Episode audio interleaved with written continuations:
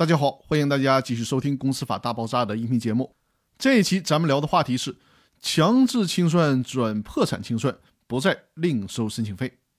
强制清算案件申请费从被申请人财产当中优先支付。由于强制清算案件申请费是以清算财产总额作为基础进行计算，那肯定需要在人民法院受理强制清算案件以后，对被申请人财产清点确认之后。才能确定申请费的具体数额。因此呢，强制清算案件的申请费不同于其他的普通财产案件：一是申请费由清算中的公司来负担，从清算财产当中支付；二是呢，不采用申请人预先交纳的方式，而是在进入强制清算程序以后，随着清算财产的确定，优先从被申请人的财产当中支付。强制清算程序依法如果转入了破产清算程序。那么就不再另收破产案件的申请费了。由于公司清算尚未进行，其资产和负债的情况都不明晰，因此呢，在清算过程当中可能会出现两种情况：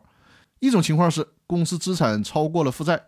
公司债权人可以通过清算程序足额的获得全部的清偿，股东呢也可以就剩余的财产进行分配，这肯定是最好的局面了。清算程序顺利进行，一直到公司终止。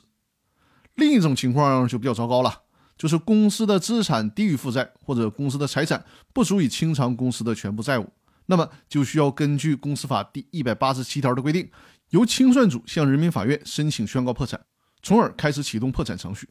然后呢就与破产清算程序相衔接了。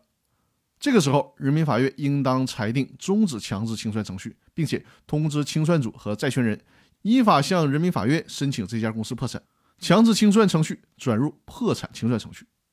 从程序上来看，强制清算程序与破产清算程序是两个彼此独立的不同的程序，适用不同的法律。但是呢，它们又是密切相关的。对于强制清算程序当中已经完成的清算事项，如果没有违反企业破产法以及相关司法解释的规定，那么破产清算程序中也应该是有效的。因此说呢，为了避免清算费用的不必要的增加，没有必要重复的收取破产申请费用。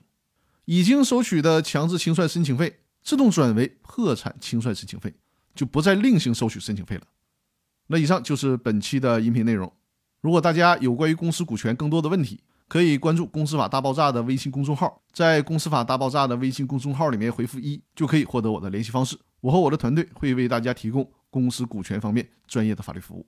那好，各位，感谢大家的收听，我们下期继续。